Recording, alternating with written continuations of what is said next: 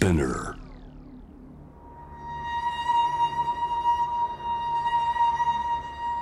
藤原信也新東京漂流ジャーナリスト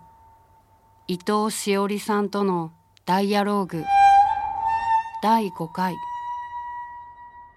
最初に伊藤さんにインタビューさせてもらったのは 2, 2年ぐらい前ですかね。もう2年以上前ですね。はい。でその時に僕が思ったのはね、あのあの当時はまだ20代だそうですったよねね。はい。自分ではどういう立ち位置と思ってるんですか？その自分ではどジャーナリストという意識で仕事してるんですか？それともなんか他になんかこう立ち位置みたいなのとなんかあるんですか？そうですね。今はあのドキュメンタリーの制作が多いんですけど、ドキュメンタリーとか映像ニュース、スローニュース、うん。今本当に伝え方のねうん。垣根がいろいろ曖昧なので、まあ名前をつけるとしたらどれっていうとこういろいろ出てきてしまう気がするんですけど、ジャーナリストだったりドキュメンタリー、うんフィルムメーカーだったり、もう私は私でしか。当然まあね会見ししてから伊藤詩織っていう人のに対するラベリングっていうかなそういうのがわーっとこうできちゃったわけだけどもそそれ以前からもうすでにそういう世界にねジャーナリズム的な世界におられて、はいえーやってきたわけでしょ？はい僕はこの前以前聞いたらなんか今南米の麻薬の現場にいるとかねで今回ほらあのシェラノのそういうせ定石殺人をこう取材してるとかいう話聞いて割とあの伊藤さんの年齢ではかなり特殊なのね。でこれは世界標準を考えるとまた違うかもしれないけど、日本標準として考えた場合ね、うん。伊藤さんにお会いした時にあのかなりマイマイノリティあの表現者としては特に女性としてはかなりマイノリティなあの立ち位置の人だなと思ってじゃあそういうその、まあ、第三世界であるとか土着的な世界だとか現実原則がこうむき出しの世界に入っていこうという情熱っていうかなそういうものは昔からお持ちになってたわけ。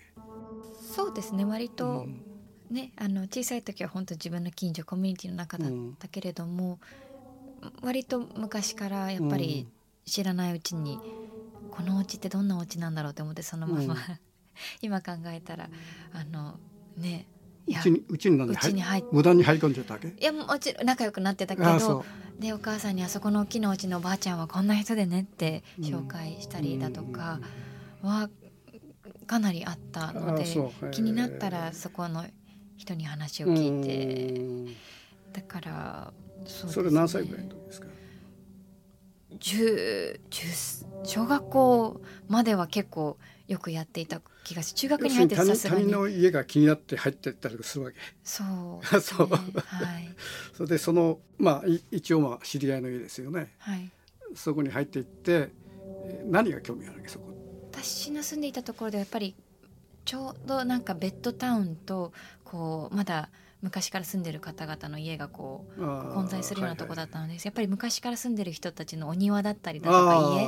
の作りだったりだとか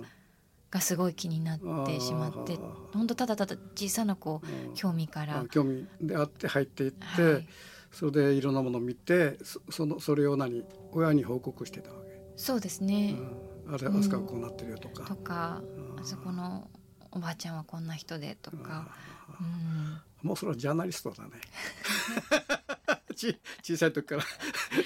そうですかね、うん、でも本当になので、やっぱ目の人だと思うのね。うん、目っていうのはほら世界に向かって開かれてって、うん。まあ、耳もそうなんだけどやっぱり目が一番世界に向かって開かれて見ることでその見たものを伝えるというのが僕らの仕事なわけですよ。でその目を駆使して、えー小学校の時にそういう人の家に入り込んでい何を伝えてこれは本当に今聞いて面白いなと思ったんだけど、うん。でこれが何何が面白いかというとねあのそこに他者があるわけ。まあ、あなたっていうのは一人個人がいて、はい。そこに他の世界っていう他者がいてはいその中に入り込んで他者を理解しようとしてるわけですよ。うんで理解したものまあ興味があるから理解しようと思ってるわけだけど見てそれを誰かに伝えるというこれはねあの、まあ、今20代30代の人にはなかなかない感性なんですね。ないかもしくは発揮できる場所が少ないのかもしれないですね。なんかギリギリまだやっぱり妹弟、まあの本当に5年10年しか違わないけど見てると少しやっぱり住んだコミュニティも変わってしまったりだとか、あの育った環境も若干違って性格も違うんですけどもちろん。だからなんかやっぱりアフリカとかに行くと本当にコミュニティで子供を育てていたりだとか、もっと他者との触れ合いが隔たりなくあるんですよね。あの家族も、まあ僕は崩壊っていう言葉をで一括りはしたくないんだけど、はい、80年代の初っ端に一流の部屋っていうその受験生が両親を金属バットで殺した事件があってねご存知でしょう？でその取材もしたんだけどあのあの時代からあの家族崩壊が始まってどんどんそれ進化していって今もその幼児虐待までいってるわけですね。でそういう社会とか家庭環境の中であの何が起きてるかっていうとねあの他者っていうものはなくなっていってるっていうかなそういう感覚的にねそういう時代に僕はなってると思ってて今、まあ、伊藤さんの話聞くと、まあ、今やられてる行動も他者の中に入って他者を理解しようとしてる仕事をしてるわけですよ。はい、で子供の頃にまあ他の家に入ってこういろんなのを見てこれは他者と自分の関係っていうのは中でこう自分のこの立ち位置があるっていう。今のこの風土っていうのはあのインスタグラムに代表されるようにその私私、まあ、ルックアットミーっていう言葉じゃない。はい。という私を見てくれ私を見てくれ。っていうそういうものをやたらとわーっと判断しているわけよ。なんか目線だったり見られる感覚で最近体験したのが「あのダイアログ・イン・ザ・ダーク」っていう全く真っ暗な世界で、うん、あのいろいろなことを体験するっていう場所があって。りまして。真っ暗な場所で、はい、うん、本当に真っ暗なんですよね、うん、そこにもともとブラインドのもの方が先頭となっていろいろ助けてくれながらいろんなアクティビティをやるんですけど、そこに8人くらいの知り合いといって中にはあの会ったこともあれば中には初めましての人もいてでその人たちとニックネームで呼び合うんですよね。真っ暗だと人の顔見えないということですか？全く見えないんです、で最初はみんなもキャーキャーもう怖いし、うん、で初めてあの杖をあのスティックを使っていろいろこう道を探すんですけど、でその中でちょっと部屋の中？そうですね部屋の中なんだけれどもそこはこうあの砂利があったりだとかこう川みたいなところがあったりとか、その空間の中にいろいろなあの、はい、あの仕掛けがあるんですけど。でそこで本当にその見えない世界の中で他者と入るんですけど、自分と向き合うみたいな時間が2時間くらいかな、あって。でその時に初めてこう久しぶりに全く見られないっていう心地よさ。誰かもらも見られないで、うん、それは日本日本でで。行った実験？もともとはあのドイツが発祥でこれを作られた方が、えーと父様があのユダヤ人で、それをあの大きくなるまで知らなくて、それを知った時にどうして血の問題でここまでっていうことで、あのきっかけになったらしくまたあのなんか同僚の方にもの方がいてミーティングをした時にある時に全て電気を消してやったことがまたきっかけみたいで、はい、で本当にその時のこうもちろん目で見る情報って本当にね先ほども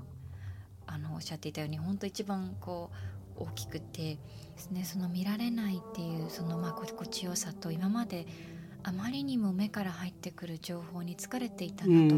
ソーシャルネットワークもそうだし、まあ、人の視線もそうだし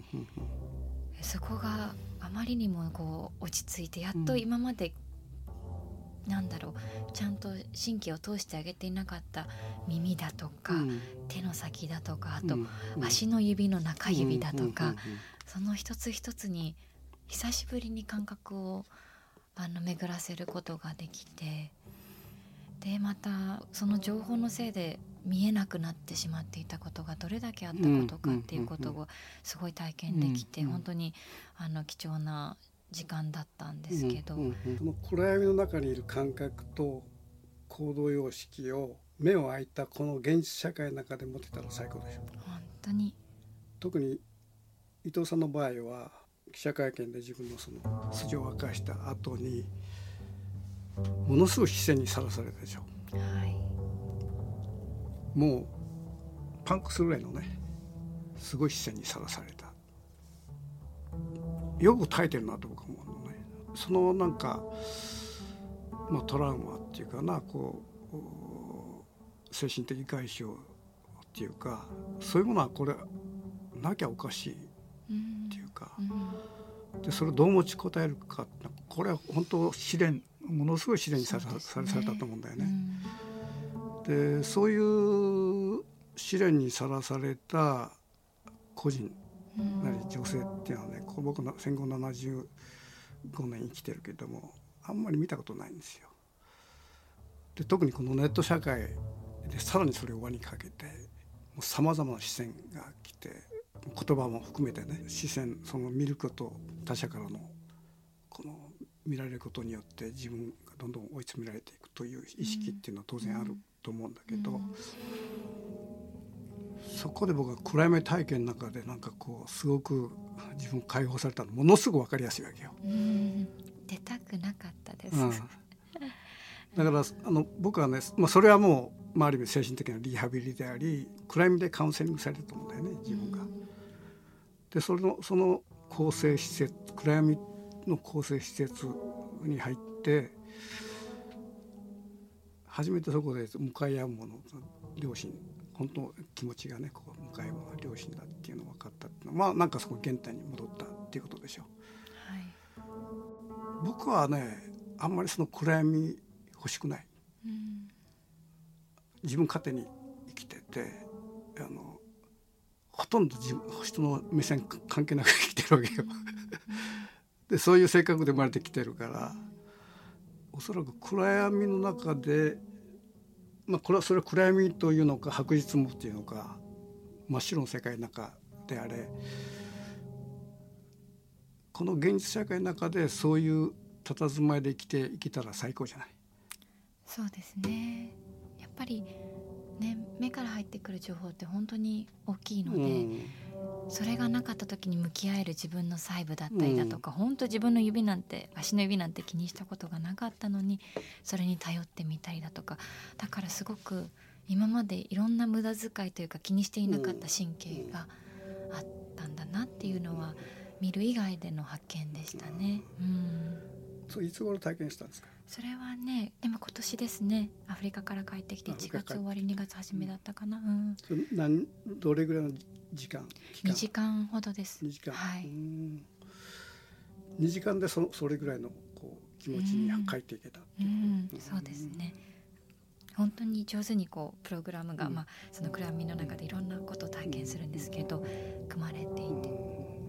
で「ダイアログ・イン・ザ・ダーク」だけでなくてあのえーと、ダイアログ・イン・タイムだとか、うん、まあ、あの高齢者ですよね、うん、と向き合うあのものだったりとか、あと「ダイアログ・イン・サイレンス」かな、あの聞こえない状態でっていうあのものもあったりして本当に素晴らしいプロジェクトだなと企画だなと思うんですけど。その2時間体験によってその体験した後と前っていうのはそういう時に気づきが生まれるわけじゃない。はい。でその気づきが2時間の中で気づきが生まれたそこから暗闇から出た今のこの現実感空間にいる伊藤詩織さんとその暗闇体験の前の伊藤詩織さんのた自分の意識とか佇まいっていうのはやっぱ変化してる。そうですね、変化もあるしあと忘れていた部分もきちんと、うん、あのに向き合えたっていうのが大きかったかもしれないですね。あとやっぱりそれが必ずチームチームで入ったので、知らない初めて会った人でもやっぱりこう特に日本の社会東京ではこう知らない人と会話することもなければあのましてやねなんかこう助け合うというかそういった手を取り合うみたいな機会はないんですけどぱりそれはアフリカとか行くとちょっと手を貸してとかちょっとね会話したりってもう本当道端でよく起きるのでなんかそれもすごく新鮮で助けてって些細なことでも言っていいんだよね日本語でもとかあの日本の社会でもっていうのは、うん、感じましたね。なんかみんなこうこれは自分でやればね迷惑かからない迷惑をかけない、でもねそれは迷惑と自分でなんだろう言ってるだけでもうね生まれてから迷惑をかけて生きてきてはるわけですから、うん、だからそこは本当に一緒に体験した人たちともやっぱり初めましてだったけどなんかすごく近くなれたしいろんなことをこの2時間で共有できるっていうのは本当ご飯を食べていただけじゃ始まらなかったようなこう、ね、会話だったりだとか。まあ、それをルーティン化して時々その暗闇体験するっていう、まあ、一つのプログラムを自分の中でも取り込むっていうことで、常にこうあの揺り戻していくということができたらこれはまあ一つの生き方の方法論としてありかもなと思うんだけど。そうですね。今思い返すと大学でずっと白黒のフィルムをやっていたので、うん、あの暗室の中でのなんかやっぱり時間って長いけどあの中にいる時はあっという間ですごく自分の中では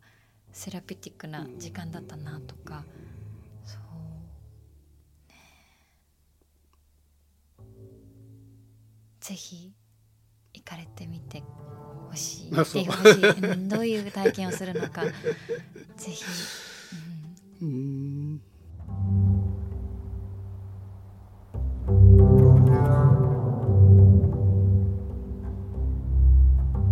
藤原信也新東京漂流。